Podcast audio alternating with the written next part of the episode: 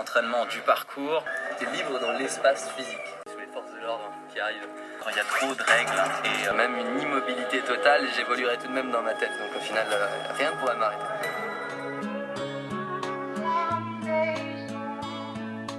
Eh bien bonjour à tous et à toutes et bienvenue sur le sixième épisode de notre émission. Dans l'épisode précédent, nous avions dégagé un élément important. L'autorité n'est pas réellement un obstacle au parcours, au contraire, il lui permet d'exprimer sa liberté au maximum. Mais attention, cette quête de liberté du traceur contient un élément étrange. Il met sa sécurité en danger. Cette discipline est perçue comme un sport dangereux, voire de casse-cou. Que peut apporter ce danger au traceur? Quel est l'intérêt de mettre sa sécurité en péril? Qu'est-ce qui apporte à la personne qui est en train de, de le faire? Euh, sait bien qu'il euh, y a des gens qui ont le vertige. Ils vont pas essayer de faire ça. Au contraire, ils vont le faire pour dépasser cette peur. Est-ce que Mhm. c'est ça? C'est dépasser à nouveau quelque chose à l'intérieur de, de nous-mêmes.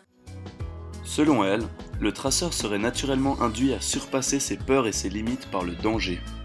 Mais Monsieur Blondel apporte un nouvel élément à cette réflexion. Mais en même temps, on a besoin de, de sécurité. Parce que je pense a relativement peu d'accidents par rapport au, au danger potentiel. euh, parce qu'il y a un entraînement, parce qu'il y a, il y a quand même une, il y a une sécurité dans le risque. Le traceur contrôlerait donc les situations de façon à ce que le danger dans lequel il se met n'en soit plus totalement un. Et pourtant, même si le traceur se dit libre et indépendant, sa situation ne concernerait-elle pas aussi autrui?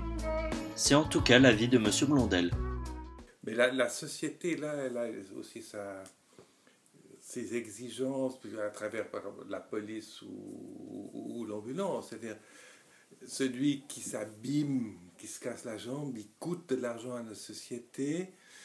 Euh, donc, c'est vrai que la société, à travers ses institutions, elle a quand même le droit de contrôler un peu, euh, même si bon, mon épouse dit, ben, vous assumez, on assume, tout est relatif. Vous avez une assurance accident qui, euh, qui.